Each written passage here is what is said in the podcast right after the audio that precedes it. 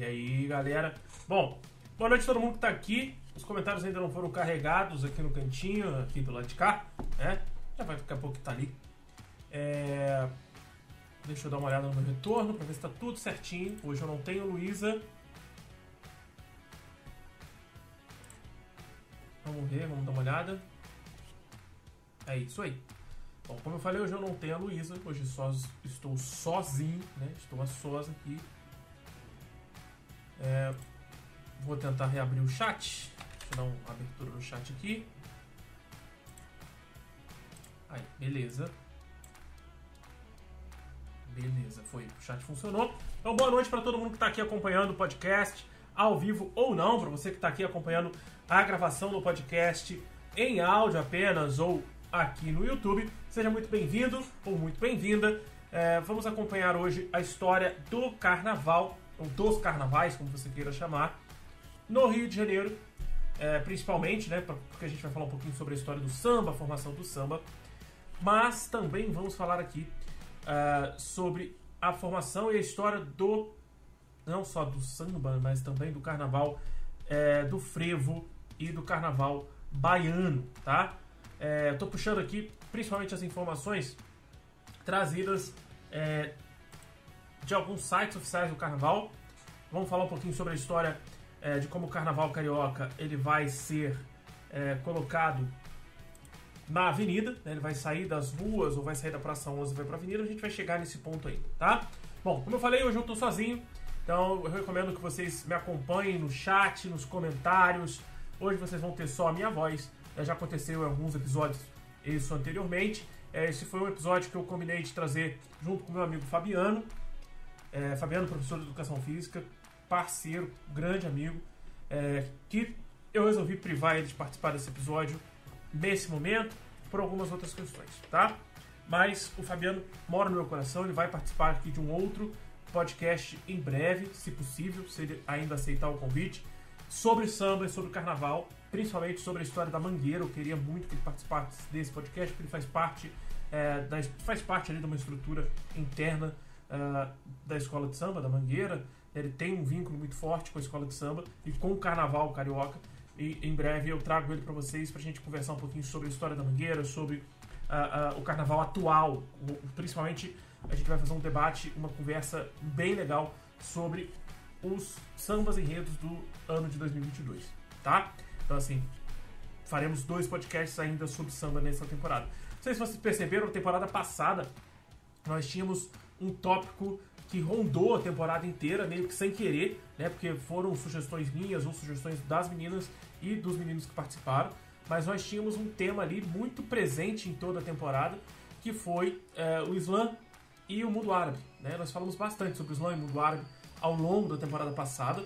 Nessa segunda temporada, que começou no ano passado, ainda estamos nela, essa segunda temporada ela foi, é, ela foi uma temporada teve algumas quebras, nós falamos muito sobre coisas culturais, mas ao mesmo tempo falamos muito sobre a questão geopolítica global.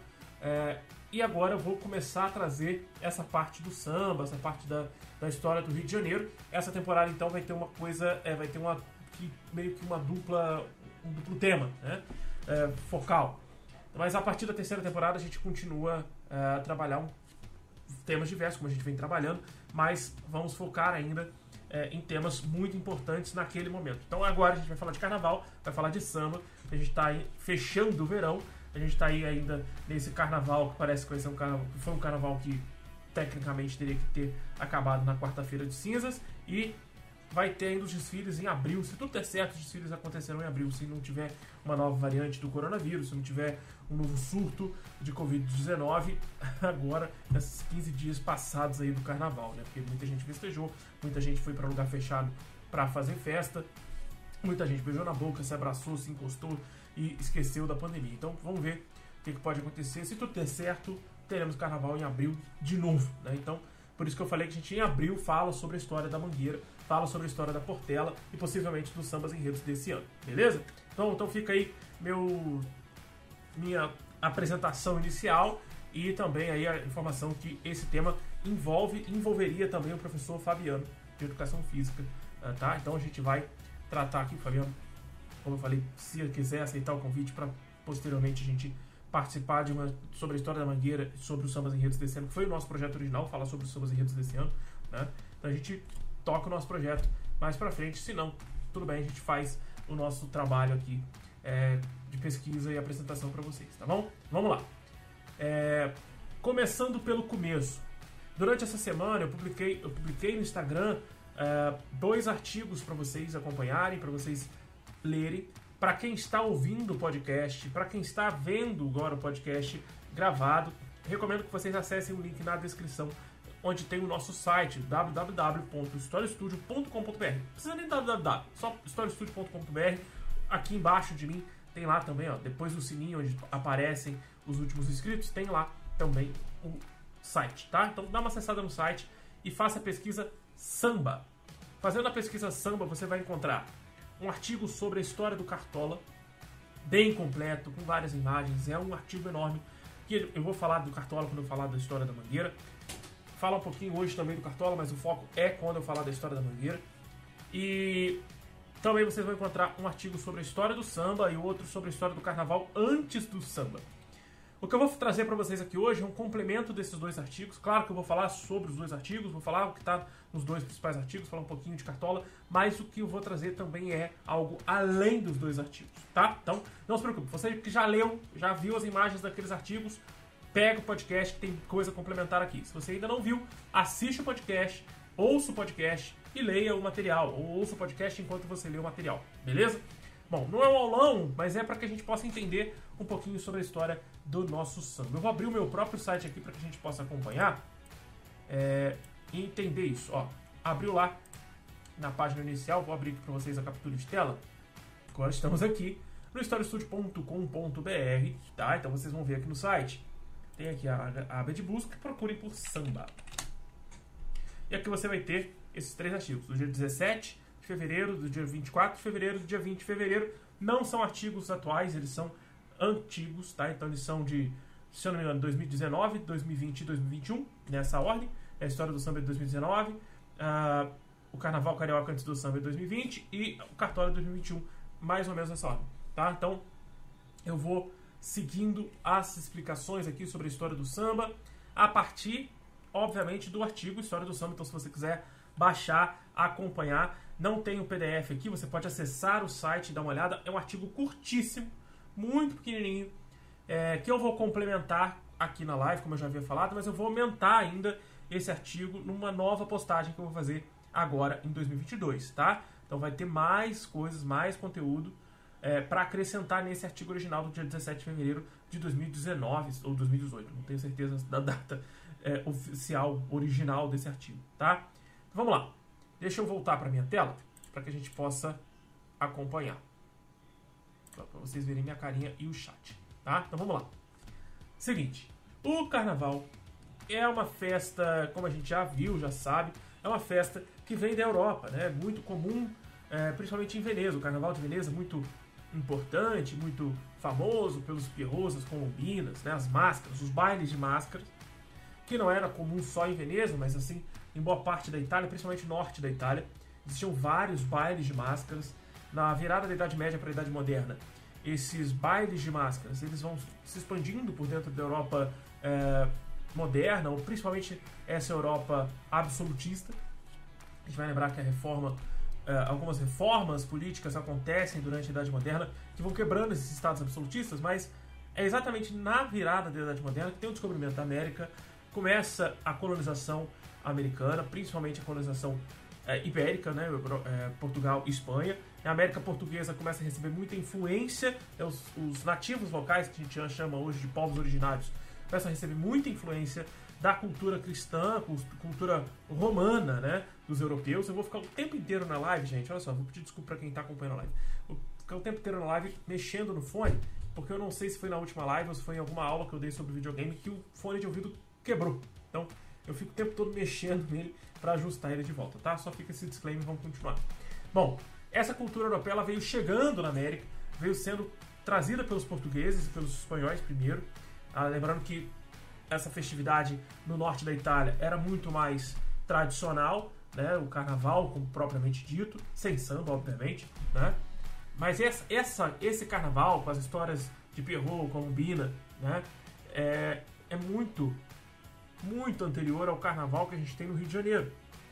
E não faz nem conexão direta com o que a gente tem no Rio de Janeiro hoje. Tá? O que aconteceu foi que existia naquela época, naquela época do carnaval sem samba, existia uma festividade portuguesa que era nas ruas, né, nas ruas, principalmente nas ruas de Lisboa e do Porto. Depois eles trouxeram isso para uh, a Bahia, onde tinha maior concentração de portugueses e principalmente escravizados, africanos escravizados, graças ao ciclo da cana-de-açúcar. Essa festividade, ela era uma festividade considerada violenta, ela tinha como objetivo, nas brincadeiras de rua, nas danças de rua, na conversa e na, nas cantorias todas, e também principalmente na bebedeira, eles jogavam farinha, água ou farinha e ovo é, nos seus amigos ou nas pessoas que estavam passando na rua. Né? E, e, obviamente é, a gente usa parte dessa farinha e ovo quando nós vamos comemorar o aniversário de algum colega. Isso é muito comum em escola, não sei se hoje em dia ainda acontece, mas isso era muito comum quando eu era criança, quando eu era adolescente. É, até quando eu já comecei a ser professor no início, hoje em dia eu não sei se existe mais, mas era o trote que era feito com o colega que fazia aniversário, né? Os, os outros amigos ou colegas levavam ovo e farinha escondido, alguns enterravam o ovo para deixar o ovo podre. E quando tinha a hora da saída da escola, era hora de tacar ovo e farinha no colega, para o colega ir, né, ficar completamente fedorento e irritado e embora para casa assim, desesperado. Mas essa festividade inicial é, esse, essa forma de se festejar era uma coisa que os portugueses trouxeram para o Brasil. Então, isso, a princípio, tá, a gente vai chamar de entrudo. Então, esse, esse nome, entrudo, era uma festividade muito semelhante ao que a gente tem no Carnaval de Rua. A gente vai falar dos blocos, né? A gente vai falar dos blocos de Carnaval aqui. Quem viu ali, é o spoiler que eu acabei dando da tela do meu computador, viu que eu já estava com uma aba dos blocos abertas para poder mostrar para vocês alguns dos blocos do Rio, principalmente o bloco do Cordão da Bola Preta, que é o mais antigo aí da atividade, que eu acabei mostrando aqui sem querer na live. Mas vamos lá. Vamos falar aqui então sobre os entrudos. É uma festividade portuguesa que chega ao Brasil ainda na Bahia, tá? ainda principalmente no Nordeste. Falo Bahia porque Bahia tinha Salvador, capital do Brasil, durante muito tempo, Brasil colônia. Né? Então até 1808, quando a capital é, até 1808, até 1700 e alguma coisa, ali no século XVIII, com a descoberta do ouro, quando vem para o Rio de Janeiro. Né? 1808 é a família real chegando ao Rio, oficializando de fato o Rio de Janeiro como capital da América Portuguesa e capital do Império Português.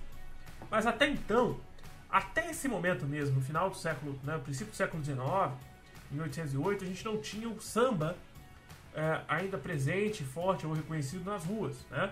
É, o samba ele vai aparecer muito tempo depois, ele só vai ser reconhecido, visto, bem visto e aparente só em 1930. Mas antes, esse intrudo ele é uma festa muito popular, muito comum, principalmente entre os europeus brancos, nos centros urbanos.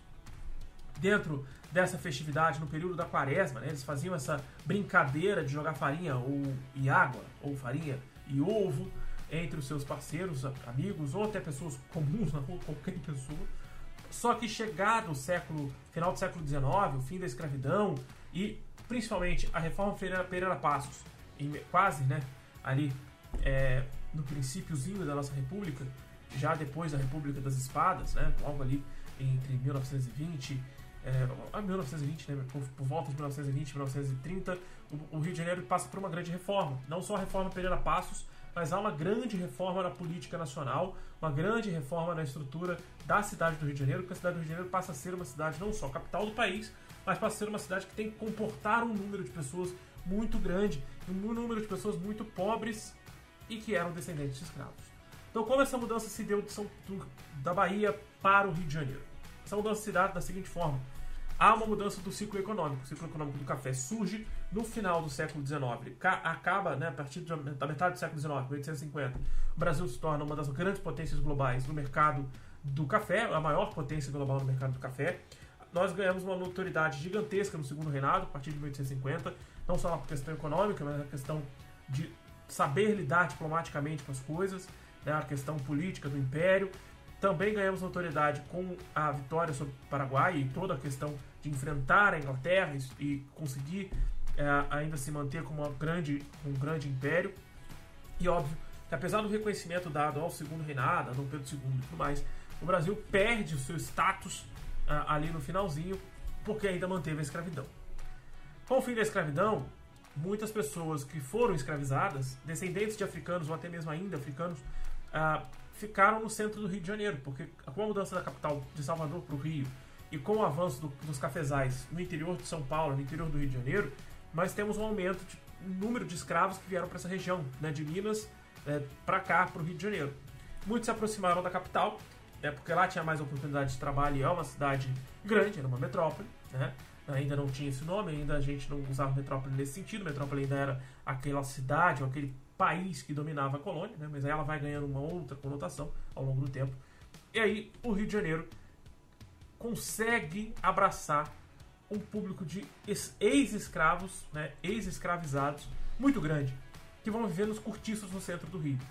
Uh, cortiço é um tipo de, abriga, um tipo de, de abrigo, um tipo de residência muito precário na questão de salubridade, né, muito insalubre, muito pequeno, muito restrito, não tem higiene básica, um local com muitas famílias reunidas para poucas áreas de higienização, ou seja, poucos banheiros, e com essa reforma promovida pelo prefeito do Rio, Pereira Passos, a gente vai ter uma grande mudança.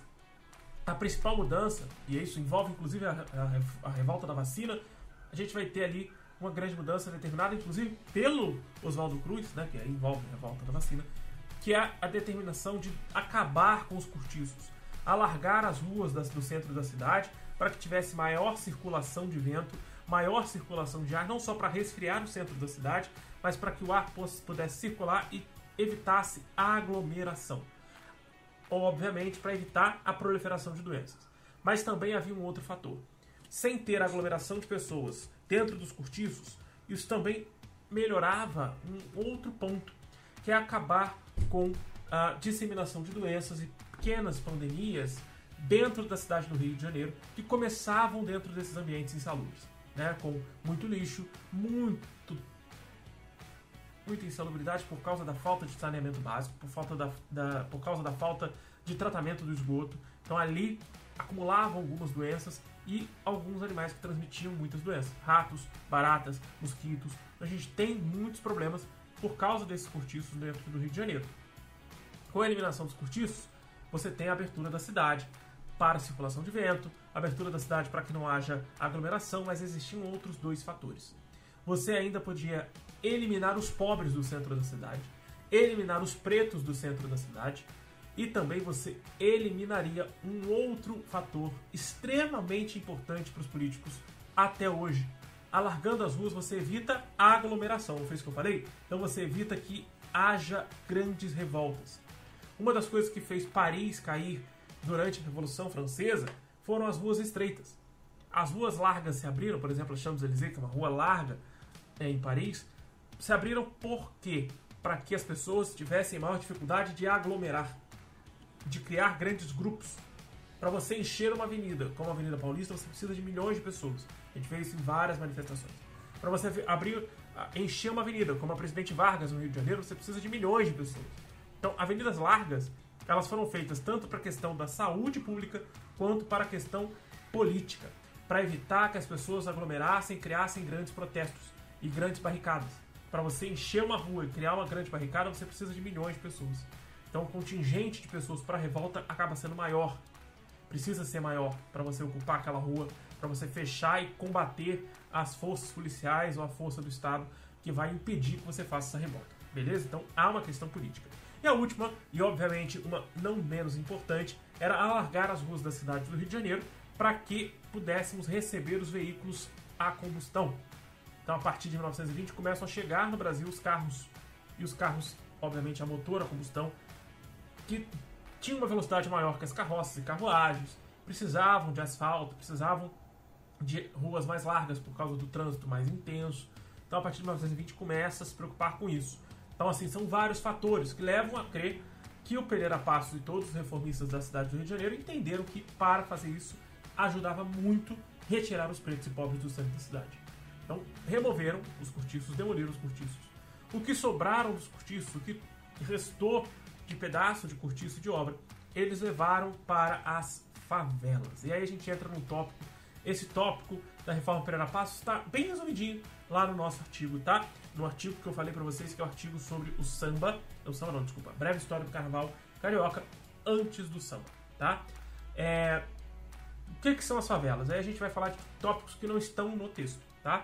O que, que são as favelas? Favela é um tipo de planta que os combatentes do exército brasileiro usavam como é, forma de pendurar o pano para fazer uma barraca, para construir seus barracões e barracas em morros próximos a Canudos. E a gente tem que lembrar da revolta de Canudos, Revolução de Canudos, Antônio Conselheiro, lá atrás, nessa revolta que foi vista pelo Estado como uma tentativa, pela coroa portuguesa, como uma tentativa de independência do Brasil.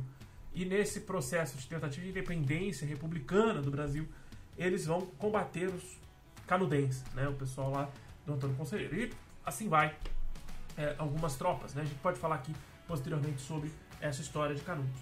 Mas foram três tentativas sanguinárias e os soldados acampavam num morro que tinha essa planta e acabava, acabaram nomeando essas regiões de favela. Tá? Então, quando eles passavam a ocupar no Rio de Janeiro os morros cariocas, eles vão nomear esses morros de favela exatamente por causa dessa prática de construir barracas para sobreviver que os soldados faziam, os soldados do exército, né, no exército eh, nacional, colonial, fazia contra Canudos. Então a gente tem essa formação das favelas no Rio de Janeiro, dado, dado o evento da reforma Pereira Passo. Então, beleza, entendemos a formação de favelas, entendemos a construção da cidade do Rio de Janeiro, entendemos inclusive que o carnaval já existia no Rio por pessoas brancas, europeias principalmente, né, os portugueses, que não havia envolvimento dos escravos até então, não havia envolvimento dos ex-escravos também. E aí a gente tem mesclando uma coisa dentro da outra. O, o carnaval tem essa formalidade toda, essa, essa, informalidade toda, que hoje dá origem aos blocos de carnaval, mas ao mesmo tempo a gente tem que falar que o samba ele entra aí. Mas antes do samba surgir no carnaval, o carnaval ele vai se mantendo, ele vai continuar existindo, é, principalmente nos clubes fechados. Porque entendia-se que manter o carnaval de rua, como um intrudo, né, mantendo as festividades do intrudo da forma que era, era muito violenta. E se o Rio de Janeiro tinha que ser uma cidade bem vista pelo mundo, ela tinha que ser uma cidade europeizada. Então a cidade vai ter toda a sua estrutura modificada, vai, vão ter vários prédios públicos referentes à Europa. Os prédios imperiais vão ter suas reformas feitas para que fossem republicanos e ao mesmo tempo aparentassem uma o auge da França nos anos 20. Né? A França dos anos 20 foi o período de ouro da França. A gente tem algumas áreas, né, algumas áreas ali do centro do Rio que foram completamente modificadas para que parecesse uma cidade moderna e europeia, tá? Parecesse uma cidade muito mais rica do que o Brasil era. Isso foi feito. Foi feito ao custo de muitas vidas de pessoas que tiveram que largar suas casas, suas famílias e morar no ou no interior, né, ou se afastar e ir para o subúrbio, para as áreas periféricas da cidade, para as periferias, ou para os morros de favela. A gente tem esse ponto. E o outro ponto é que as festividades não podiam continuar acontecendo porque elas começaram a ser mais violentas. O samba também, na sua origem, era bem violento. As pessoas dançavam samba, cantavam samba com canivete. Existia o samba de canivete, por exemplo, em que alguns lutavam, enquanto cantavam, eles lutavam com os canivetes. Isso, inclusive, faz parte da história do Cartola, a gente vai falar rapidinho para não encher esse podcast de informação, tá? Mas vamos lá. Esse carnaval, esse intrudo, ele vai ser clubificado. Algumas áreas restritas da cidade, principalmente áreas mais nobres, tinham grupos de pessoas que iam para festividades de carnaval, festividades carnavalescas. E aí sim, eles lembravam Pierrot, Colombina, levavam máscaras, eram bailes de máscaras, que eles cantavam músicas e marchinhas diversas que não tinham ainda ligação com o samba e lá eles usavam um negócio chamado lança-perfume. A gente conhece o lança-perfume até hoje, é uma droga muito utilizada, mas para aquela época foi mais ou menos ali que ele surgiu, né, ali nos anos uh, 1900, 1920, foi mais ou menos por ali que começou a surgir o lança-perfume. Nas festas mais fechadas, a partir de 1920, ele ganha um destaque muito maior, mas é a partir de 1961 que ele passa a ser um problema, passa a ser taxado como uma droga ilícita, né? é, porque a gente teve alguns relatos mais sérios, principalmente pessoas que sofreram é, com embriaguez morte né, desse, desse, desse tipo de droga. Tá? Então, o nosso perfume era muito usado dentro do carnaval. A gente tem músicas, por exemplo, da Rita Lee, fala, né, que, chamado Lança Perfume, que fala dessa festividade. E as agremiações, congressos de, de, das sumidades carnavalescas começam a surgir no Rio, oficialmente, tá? É, e só em 61, Jânio Quadros. Jânio Quadros que vai ser um cara polêmico, um cara que abandonou a presidência para entrar João Goulart e virar a chave para a ditadura militar, é o Jânio. Já aí, lembrando que Jânio Quadros já é nos 60, o Jânio Quadros em 61 determina o fim dos cassinos no Rio de Janeiro, né, principalmente porque os cassinos do Rio eram muito famosos. Ele determina o fim dos cassinos no Brasil. É ele que vai determinar o fim do uso, a proibição do biquíni no Brasil, tá? Por incrível que pareça. E depois ele vai determinar também, vai proibir o lança-perfume. Ele era um cara bem tradicional, bem pautado na política tradicional. E a gente viu aí é, que ele acabou desistindo do governo, entra João Goulart, que para muitos, perto do Jânio Quadros, ele era o comunista maior, né? Então, é o que gera a ditadura logo em seguida, em 64. Mas, voltando para o carnaval, é, esse carnaval, como era visto como coisa bárbara pela, pelo olhar da elite é, carioca, ele vai ser proibido junto com, tá? junto com o samba, a capoeira e o candomblé. Então, as religiões de matriz africana, a dança barra luta africana e a música africana, vai, o afro-brasileiro, vai ser proibida na, no Brasil inteiro. Né? Lembrando que o Rio de Janeiro era a capital, então tudo acontecia lá refletia no Brasil todo. Só que a maior parte dos praticantes de candomblé, de samba, de capoeira, estavam concentrados na Bahia e no Rio de Janeiro. Né? É, e o Rio de Janeiro, como capital, concentrava uma maior quantidade de pessoas que praticavam essas áreas. Isso não vai dar muito certo, né? obviamente não vai dar muito certo. O que vai acontecer é que a partir desse momento que a gente tem algumas proibições, o Carnaval do Rio de Janeiro ele cresce, ele ganha um poder nas ruas. Porque como foi clubificado, como foi é, praticamente transformado em um produto o Carnaval, como está sendo agora, né, nesse ano, o Carnaval de rua ele ganhou força, ele ganhou poder. As pessoas passaram a usar o Carnaval como forma de protesto, como foi esse ano no Rio de Janeiro, usar o Carnaval como forma de protesto. E aí, ano passado também foi a mesma coisa, ano passado também foi a mesma coisa, mas esse ano foi uma, uma forma de extravasar o que foi a pandemia, o que está sendo a pandemia da Covid-19, ao mesmo tempo uma crítica aos políticos na atualidade. Né? E também uma elite que foi para os clubes fechados manter essa estrutura ainda de. É, como se fosse ainda nos anos 20. Mas vamos lá. Esse carnaval a gente vai chamar de um grande carnaval carioca, que vai excluir os grupos mais pobres da cidade Entretanto, os mais pobres lá na periferia e nas favelas passam a criar os cordões e os ranchos para começarem a ir para o asfalto, para o centro da cidade. E são movimentos que a gente conhece hoje como blocos, e é por isso que eu falo do Cordão da Bola Preta, que é o bloco de carnaval mais antigo do Rio de Janeiro. Eu já vou chegar em Recife, já vou chegar em Olinda, que tem o mesmo processo de blocos. A gente tem que falar do Galo da Madrugada, que tem seu próprio hino, assim como o Cordão da Bola Preta. É, o cordão ele é muito antigo. Né? A gente tem lá os destaques no Instagram deles, o desfile de 2019, o desfile de 2020, como eles apareceram na mídia. O, o Cordão Bola Preta tem o seu próprio site, né? tem os, com as fotos dos desfiles de 2015. Eu não consegui abrir o site deles, não entendi direito porquê. Mas a gente tem, por exemplo, a Marcha do Cordão, que é um hino de 1970. A gente tem que lembrar que o carnaval ele é tão importante para o Rio de Janeiro, mas tão importante para o Rio de Janeiro que a gente tem o surgimento das marchinhas de carnaval que saem dos clubes e ganham voz do povo, ganham voz do povo quando eles assumem, quando essas marchinhas assumem, por exemplo, questões do cotidiano carioca ou questões que envolvem os clubes, os quatro grandes clubes do Rio de Janeiro. O hino oficial do Botafogo, o hino oficial do Flamengo, do Vasco, do Fluminense não é o que a gente está acostumado a cantar ou o que a gente está acostumado a ouvir, a gente está acostumado a ver na televisão, nos grandes estádios. O hino desses clubes são marchinhas de carnaval. É, todos os hinos que nós ouvimos desses quatro grandes clubes são marchinhas de carnaval. Porém, o hino oficial não é esse, né? O hino oficial mesmo é, são outros hinos. Eu não vou tentar falar de cada um dos hinos, a gente ainda vai falar de história do futebol aqui direitinho. Eu vou trazer isso para vocês, tá? Mas os hinos que nós ouvimos são os mais cantados, são os hinos populares desses clubes, são os hinos carnavalescos, é, escritos por Martini Babo, lá Martini Babo, tá? que é um cara que escrevia muita marchinha de carnaval. Bom, o Cordão da Bola Preta não é o único, não é o único bloco que vai crescer no Rio de Janeiro e vai levar esse carnaval de rua cada vez mais malandro e cada vez maior, cada vez mais crescente. Vários blocos criaram suas camisetas, a gente vai chamar de abadá em alguns pontos, aí vai para o Carnaval da Bahia, né, a gente vai falar aqui também, que é, o, que é o Carnaval de Rua, que envolve um carro alegórico, que é o carro de som, né, que é aquele carro de som, mas ao mesmo tempo a gente tem um carnaval de rua e depois a gente vai ter a formação dos pipocas, a formação do pessoal do VIP, dos abadares e tudo mais.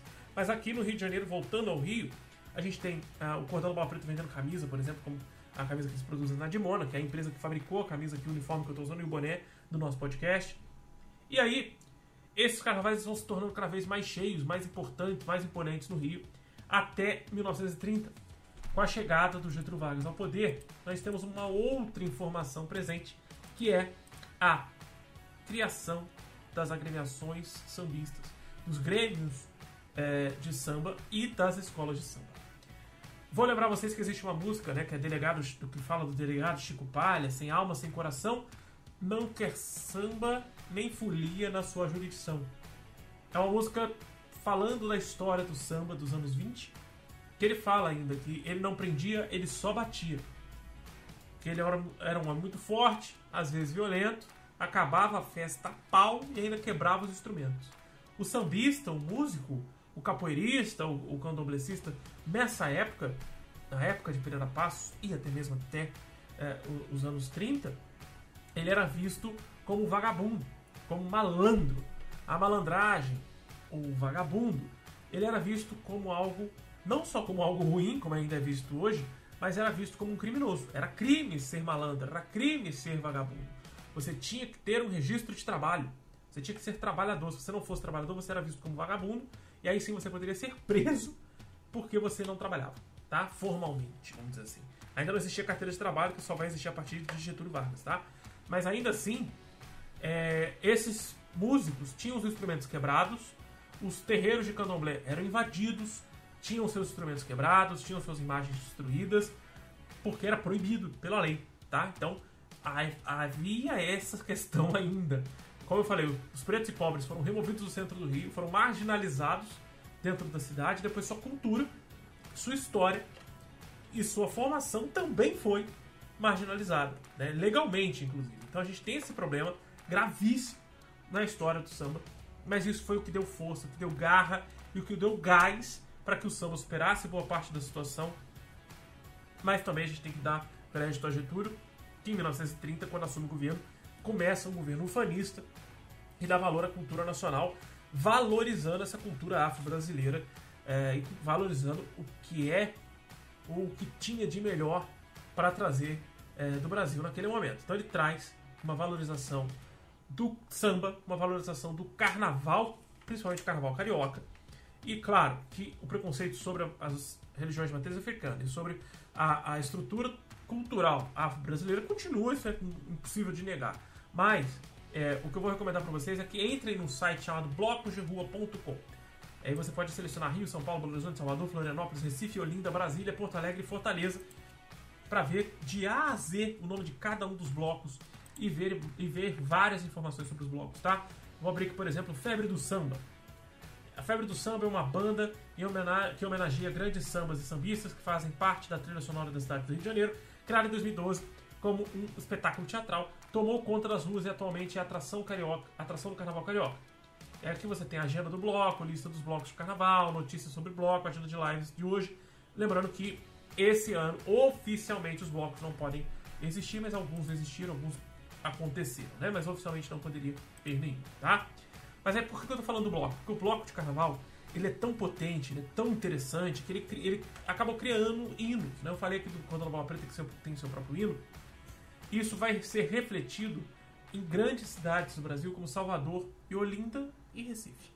Vou usar Recife e Olinda, eu sei que quem é de Pernambuco detesta isso, mas Olinda e Recife não tem como a gente falar. São carnavais diferentes, mas eles são juntos ao mesmo tempo. Eles acontecem no mesmo momento. São cidades irmãs, já tiveram suas brigas no passado, mas são cidades irmãs. A gente fala de Recife, é um carnaval que recebe milhões de pessoas, É um carnaval de rua, com muitos blocos. O bloco que abre o carnaval de Recife é o Galo da Madrugada, um galo gigantesco que eles fazem. É uma alegoria de um galo gigantesco. Cada ano o galo é feito de uma forma diferente. É um galo lindo, colorido, um galo português, que fica numa das pontes centrais da cidade. E a partir dali começa o Galo da Madrugada, varando noite adentro até amanhecer o dia.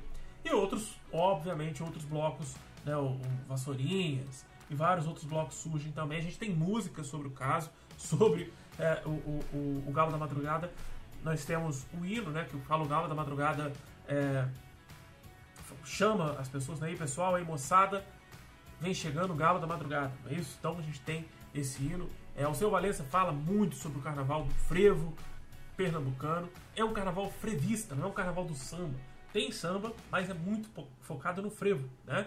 O frevo que é uma, uma dança, uma festividade que a gente pode ter um programa só sobre frevo, só sobre frevo. Frevo é tombado pelo patrimônio histórico nacional, né? Uma, é um patrimônio imaterial. A gente pode falar sobre frevo futuramente. Então, essa temporada, essa temporada está muito carnavalesca, a gente pode deixar para próxima.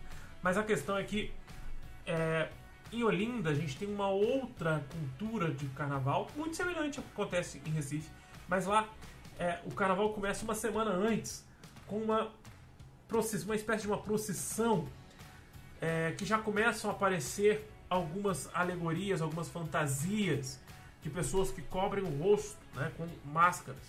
E logo, logo, obviamente, depois de um tempo, começam a surgir os famosos bonecos de Olinda, que são bonecões gigantescos, enormes, imensos, com características engraçadas e algumas assustadoras. Mas enquanto isso ali a gente tem o dançarino dançando, festejando dentro daquele bonecão, que é o boneco de Olinda, né? Que dos últimos anos passaram a ser é, bonecos representando políticos, passando a, a, a, ironizar os políticos do Brasil, né? Em alguns casos são artistas, são músicos, são cantores, né? Mas atualmente são mais políticos para criticar a classe política brasileira. Né? Então, o Carnaval de Recife, Olinda, apesar de ser um dos maiores, ele tem uma questão muito popular, muito da rua. Diferente, por exemplo, do que acontece na Bahia. O Carnaval de Salvador, que começa sendo um carnaval super popular, a gente tem que falar de Dodô e Osmar, e criam né, o, o, o carro alegórico, ou os carros alegóricos mais importantes da, do Carnaval da Bahia, que são os carros de som, né, que são aqueles é, caminhões de som que levam, obviamente, o Carnaval da Bahia para frente, né, que transmitem toda a energia do Carnaval da Bahia. Espera aí que eu estou respondendo uma mensagem no Instagram.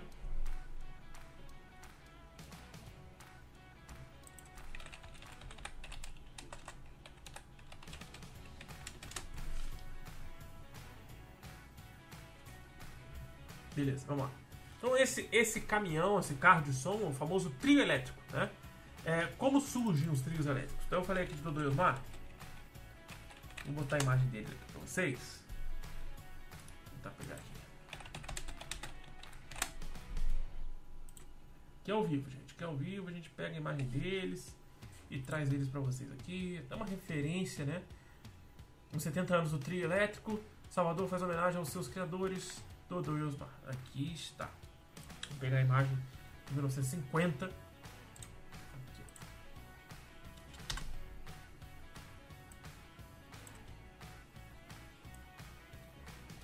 Na tela para vocês. Nós temos aí o trio elétrico, né? Um carro equipado com alto-falantes, 1950, todo pintado com confete serpentina, né?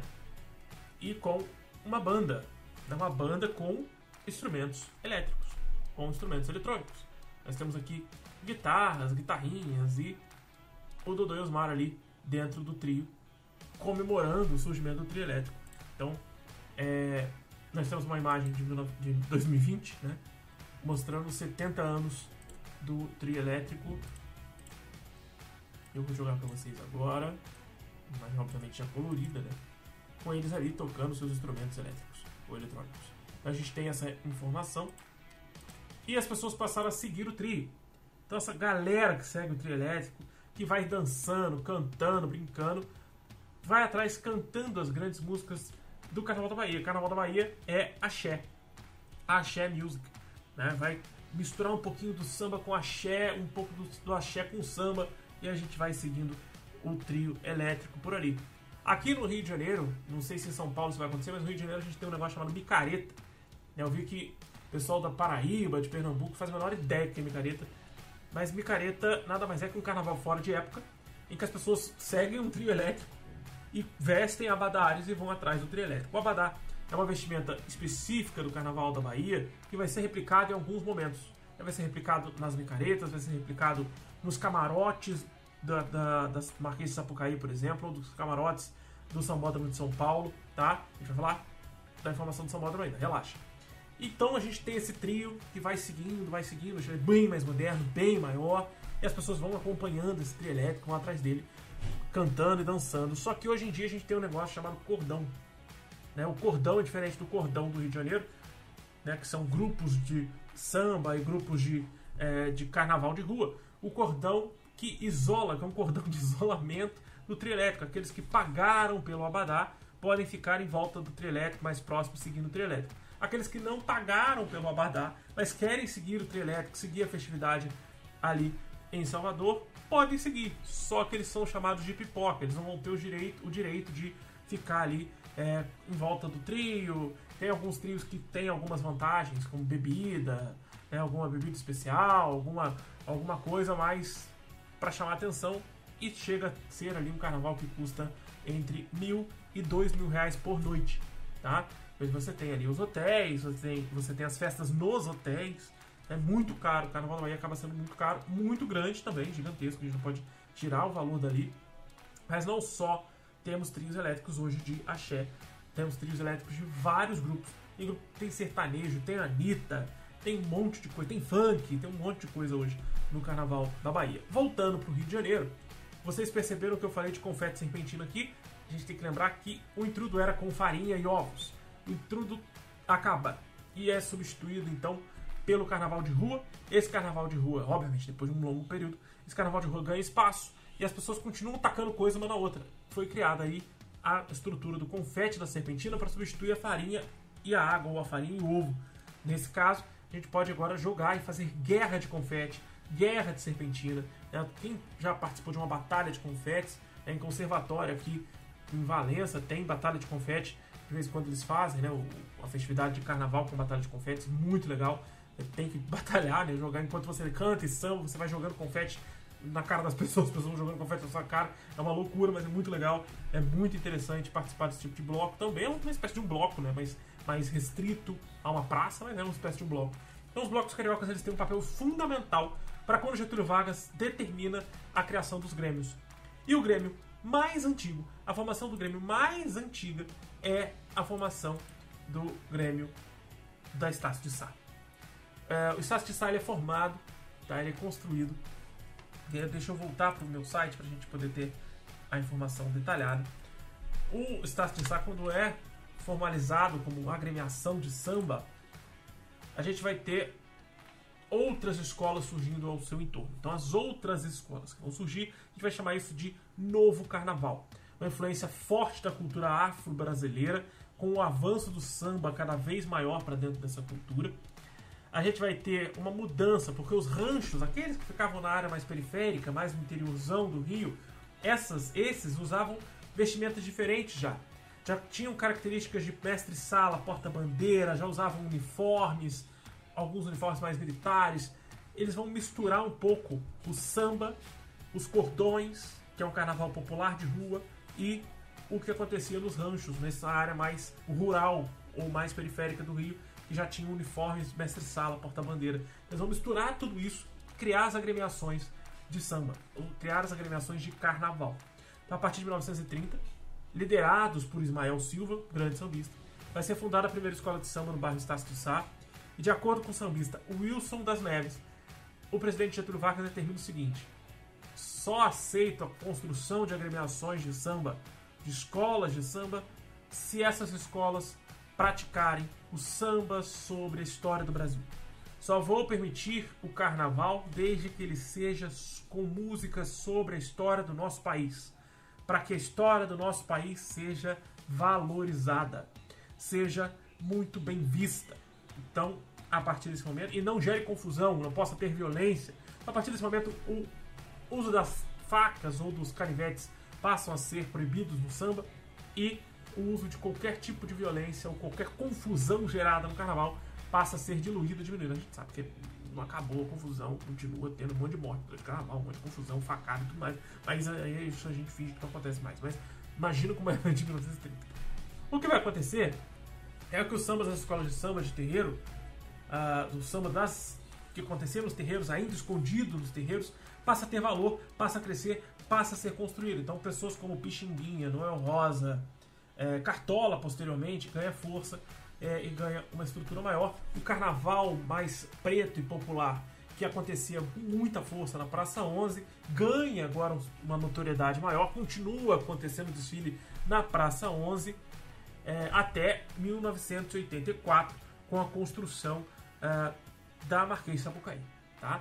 Então samba, é, como diria Noel Rosa, o samba na realidade não vem do morro, não vem da cidade, e quem suporta uma paixão saberá que o samba então bate forte no coração, seja você do morro da cidade, porque Noel Rosa era um playboy é, da Vila Isabel, ele não era um homem do morro, né?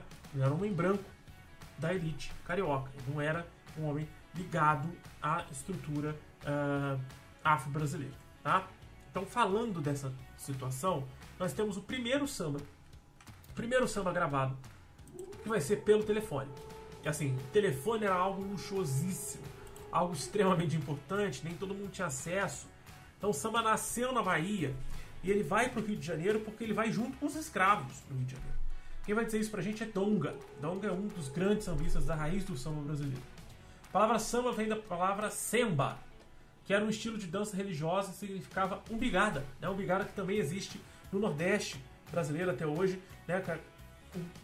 O que hoje a gente chama de piseiro, né? Era a umbigada, né? Dançava-se ali, depois vira forró, né? Agora é o piseiro. É...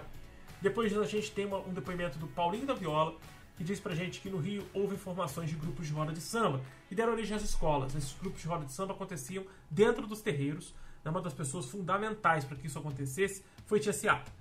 Tia Seata era uma mãe de santo, né? era Dona Hilária Batista de Almeida, que trabalhava no candomblé do João Alabá.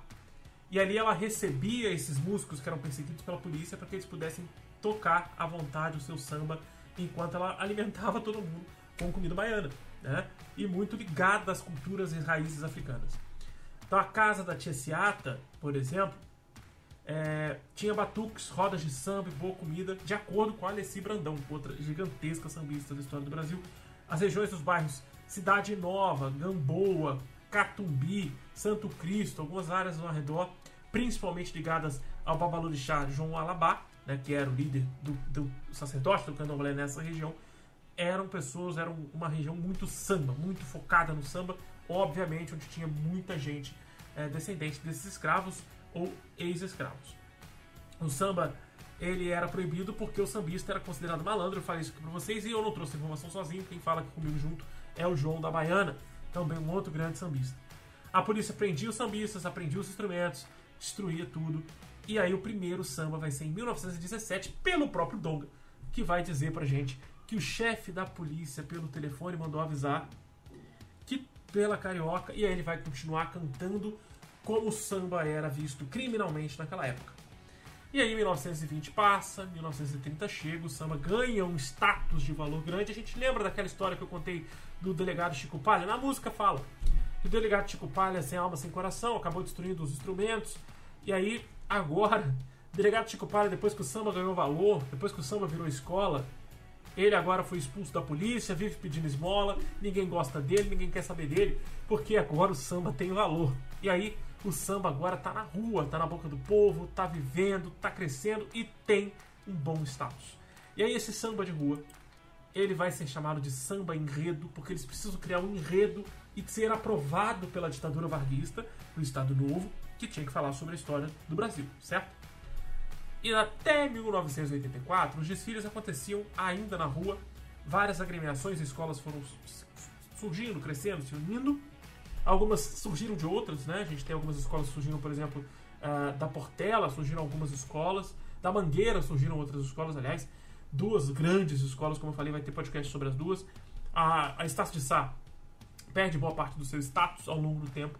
Em 1984, no finalzinho da ditadura militar, o governador Leonel, Leonel Brizola, no Rio de Janeiro, ele cria um projeto dado ao projeto criado pelo sociólogo Darcy Ribeiro, o maior sociólogo da história do nosso país, antropólogo, o maior antropólogo da história do nosso país. Darcy Ribeiro, ele determina a palavra sambódromo. A palavra sambódromo é aquela região, aquele local onde as pessoas desfilam sambando, passam sambando. Então o sambódromo teria que ser uma espécie de um estádio para que as pessoas pudessem passar desfilando o seu samba, mostrar sua bela roupa, seu brilho, sua alegria, sua festividade e cantar a sua música, o seu enredo sobre a beleza, sobre as belezas da história do Brasil. Darcy Ribeiro pensou nessa estrutura e coube ao Leonel Brizola, e inclusive um dos seus filhos era o arquiteto responsável pela construção é, do Sambódromo do Rio de Janeiro.